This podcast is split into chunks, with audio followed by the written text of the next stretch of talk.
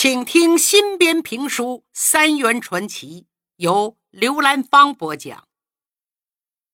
张思飞和刘白这两个少年用赃物打了日本军官，思飞被日本兵抓住，押到宪兵队审讯。大川义雄是亲自审问。多亏我地下党陈诚找到了大川。以下围棋赌输赢为名，陈诚胜了，大川万般无奈放了张思飞。可这件事儿，大川一直耿耿于怀。这两个少年是恶作剧吗？不会那么简单，是对我们大日本有仇恨，一定是北平地下党的支持。我好好查查张思飞的学校，顺藤摸瓜，一定能抓住共产党的领导。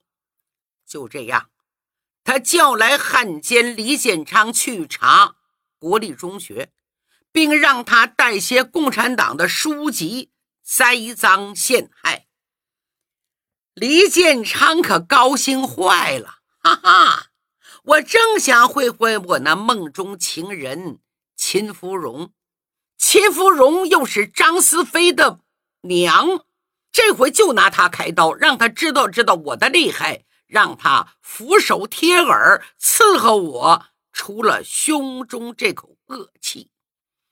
第二天早晨，他带着手下冲进了国立中学，自称是维持会的例行检查，拿出了大川义雄签发的搜查令，往桌子上一拍，冷冷地对卢校长说：“我们接到了举报，贵校藏有大量的反动书籍，必须进行一次突击检查。”校长吓坏了，一看是日军特务机关长的搜查令，哪敢再说个不字啊？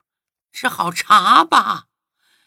李建昌和他的手下便在学校的上上下下、图书馆、办公室转了一圈查出一批所谓的反动书籍来，其中有几本马克思选集和共产党宣言。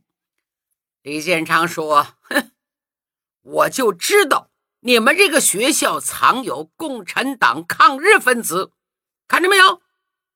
这些书籍都是反动书籍，这是罪证。共产党一向跟大日本帝国作对，从现在开始，这所学校实行戒严，助人盘查，一个都不放过。其实这些书籍不是学校的，是大川一雄、李建昌一伙指令爪牙放在那里的。借此进行陷害，从而达到关闭这所国立学校的目的。大川义雄不好让日本宪兵到国立学校明火执仗，就把事情交给了李建昌这条狗来办。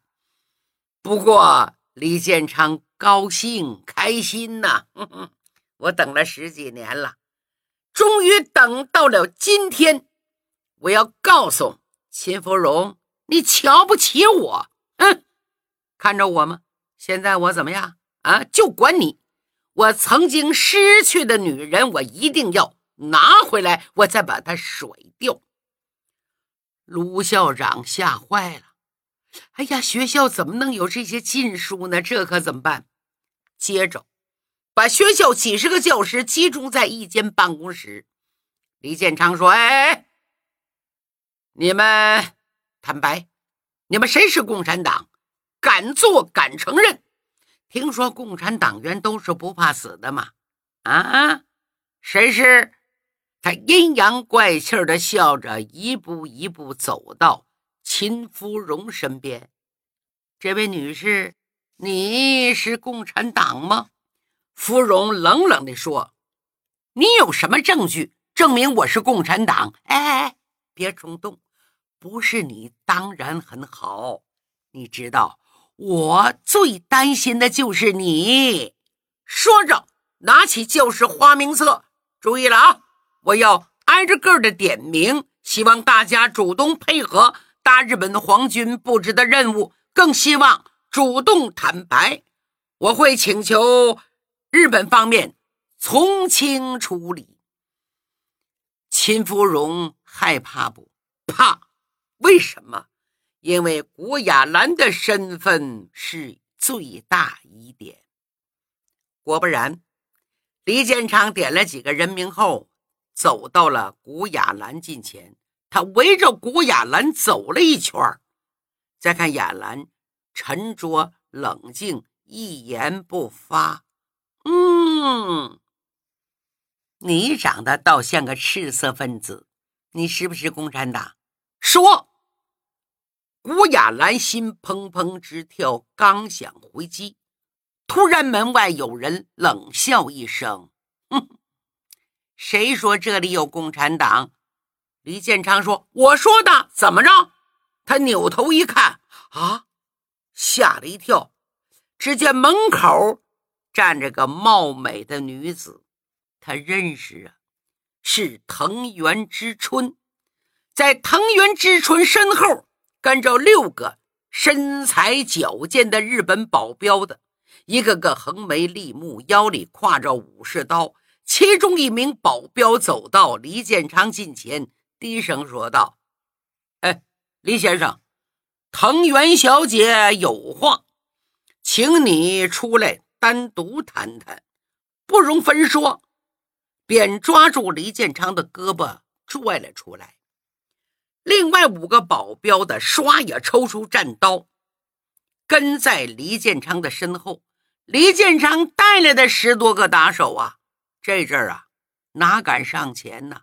一个个吓都哆嗦了。怎么？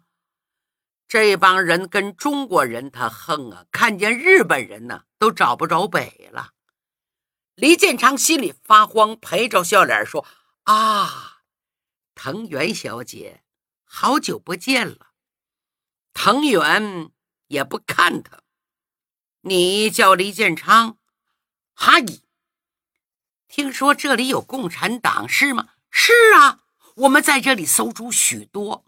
宣传共产党的书籍，哦，是搜出来的还是你们带来的？啊啊！李建昌打个愣神儿，哼，李建昌啊，你是不是经常干这种栽赃陷害的缺德事儿啊？哎，李媛小姐，我一向非常尊重您，也请您尊重我的工作。哼你知道不知道这所学校的背景？就在一个月前，这所国立中学已经划归我的名下，现在已经是大日本帝国投资办的学校了。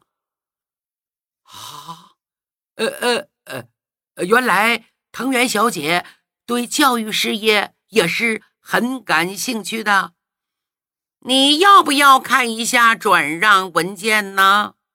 说到这儿，知春一使眼色，就听唰的一声，一个日本保镖的抽出刀压在李建昌的脖子上。李建昌当时吓得面如土色。呃呃，不用看，不用看。呃呃呃，万分相信李元小姐。哼，一个日本人办的学校。会有反日的共产党吗？没有，绝对没有。知春点起一支细长的香烟，吐出了一串串烟圈李建昌，你说让我尊重你，你配得到我的尊重吗？你好大的胆子，竟敢伪造我的身世！现在。只要我对你的顶头上司大川义雄说一句，你马上就会人头落地，你信不信？呃啊！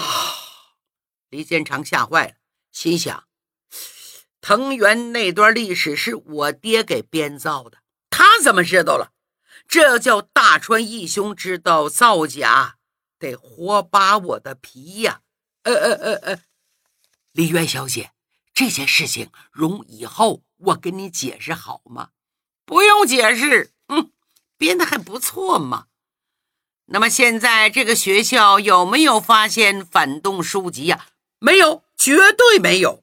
学校是神圣的地方，怎么会有那种东西呢？嗯，李建昌，如果你想保住你这颗狗头，最好马上滚出去。哈伊，我滚，我滚，你放心，以后绝对不来打扰。说着，带伙人出去了。方才这些把老师们吓坏了，谁不害怕扣上反日分子的帽子？扣上就活不了啊！哎呦，多亏这个女的救了我们。这个女的是谁呀？别的老师不认识，芙蓉和雅兰认识。感谢他，微微的点点头。这是卢校长满脸惭愧的走过来。藤原小姐，上次我误会了，说了许多难听的话，实在对不住您的一番好意，还请梨园小姐多多包涵。知春笑了笑。现在校长先生还觉得我有什么阴谋吗？对不起。实在对不起，他们俩说话，其他人都不知道怎么回事原来在这之前，知春已经得到消息，大川义雄为了推行日本的奴化教育，首先要拿这所国立中学开刀，便决定以个人身份接管这所国立中学。等待风平浪静、形势好转时再归还过来。跟昊天谈了他的想法，昊天也认为这是最好的办法，就让芙蓉安排他和卢校长见上一面。但这个卢校长非常固执，跟知春还没说上几句，就开始吹胡子瞪眼，认为这个女人绝对没安好心。里边肯定有其他阴谋，我们中国学校绝不能交给日本人管。你给我出去！知春被校长赶走了。今天这件事儿，要不是知春来，学校就得停课，老师就得有几个被抓走、押起来。卢校长沉吟良久，长叹一声：“唉，覆巢之下。”焉有完卵？偌大的中国居然放不下一张安静的书桌。我已经老了，跟不上时代的步伐。秦芙蓉，学校的事情以后就全交给你处理吧。你跟藤原小姐好好谈谈，我也该歇歇脑子，回家抱孙子去喽。卢校长。要退休，叫知春接管了学校。学校名义上是为日本人控制学校，安全却有了保障。谁当校长，这是个大事。芙蓉有自知之明，我不够校长。他推举古雅兰，经过组织同意，也认为雅兰合适，就这样，古雅兰。当上了这个学校的校长。等晚上回到家里，芙蓉就把白天的事儿跟昊天一说。昊天点点头，古雅兰很合适。芙蓉想起黎建昌，昊天呐，做亡国奴可悲，做汉奸只能说是可耻。为虎作伥，帮助日本人算计自己的同胞，该死！李建昌，该死呀！昊天故作惊讶地说：“我们一向温柔贤淑的芙蓉老师也开始壮怀激烈喽。”有雅兰姐这些爱国人士在我身边，你说我能不变吗？我也是堂堂正正的中国人。雅兰姐心怀天下，责任心比我强。处理各种事务的能力也比我强，适合坐在校长这个位子。说的这又压低嗓音说：“哎，你说亚兰是不是共产党啊？”昊天正要回答，忽然来个电话，这个电话正是古雅兰打过来的。昊天接电话一听，啊，吓了一大跳。雅兰，你再说一遍。昊天，情况紧急，速速来一趟，快！好。昊天急忙穿上衣服，告诉妻子：“你休息吧，我有急事儿。”说着，直奔德胜奶牛场而来。来到了奶牛场，一瞧，亚兰一脸焦急，在这等着。昊天呐，出事了！咱们三个同志进城买药，被日本人发现了。有一个同志还中枪挂滑了，一个受了重伤，想要出城出不去了。各个关口严密盘查，今天晚上出不去。我把他带到你这来了，怎么办？这时，三个同志从暗处走过来，其中一个伤势很重，浑身是血，走不了了。昊天赶紧悄悄给他们安排了房间休息，又挂电话请了一位当外科医生的朋友，给受伤同志做紧急处理，伤员暂时脱离了危险。躺下休息以后，昊天急忙把雅兰带到必经之处。这三人从哪儿来的？怎么受的伤？雅兰才把情况说了一遍。原来地下组织最近在京西妙峰山组建了一支抗日游击队，以山上山下零零散散的十多个村落为依托。开展敌后游击斗争。就在两天前，游击队的刘队长得到了情报，日寇有一支三十多人的小分队，将要经过妙峰山，前往居庸关方向，押解一批军用物资送往天津。刘队长就想把这批军用物资截下来，为我所用。他率领两个战斗小组，一共二十多名战士，在敌人必经之地，一道山谷两侧设下埋伏，打一场伏击战。这群鬼子没有准备，觉得离北平这么近，也不会有战事，呼啦巴嘟就钻进了口袋里。突然，游击队从天而降。鬼子当场被地雷炸死的，石头砸死的，土枪土炮击毙击伤的十多个人，哗往下一拜。本来这场战斗胜利了，万没想到，鬼子的增援部队很快就赶到了，接下来进行一场惨烈的战斗。日军毕竟人数众多，武器精良，还配有两门小炮，游击队顶不住了。刘队长只好带着队员边打边撤，在突围中，有几名战士壮烈牺牲，还有七名战士负了伤。好不容易他们回到了驻地，由于没有治枪伤的药品，受伤人得不到及时治疗。伤员不同程度受了感染，有两个最为严重，伤口已经化脓溃烂了。若不抓紧救治，有生命危险。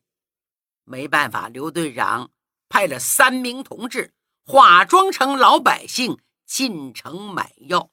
这三个人：刘志、张大山、李青云。他们都是本地人，对城里又熟又有熟人。有熟人干嘛呀？买药得走后门啊！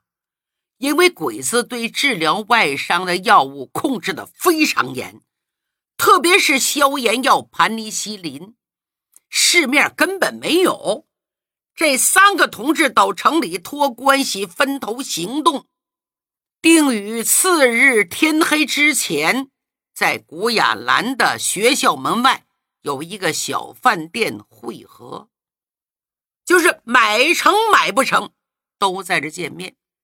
第二天下午五点多钟，刘浩、张大山两个人带着药来到那个小饭店等赵青云，左等不到，右等不来呀，俩人着急了，就把买的药品交给了古雅兰保管，回头寻找。这一找，真是出事了。两人就发现，在马甸桥西边的一个空场里，我游击队员赵青云被五花大绑的绑在一棵柳树下，脖子上挂一块牌子，上写“抗日游击队”几个字儿，身上血迹斑斑，已经被打得遍体鳞伤。旁边有两个日本宪兵。手里拿着上了刺刀的三八大盖，虎视眈眈的走来走去，嘎噔嘎噔嘎噔嘎噔。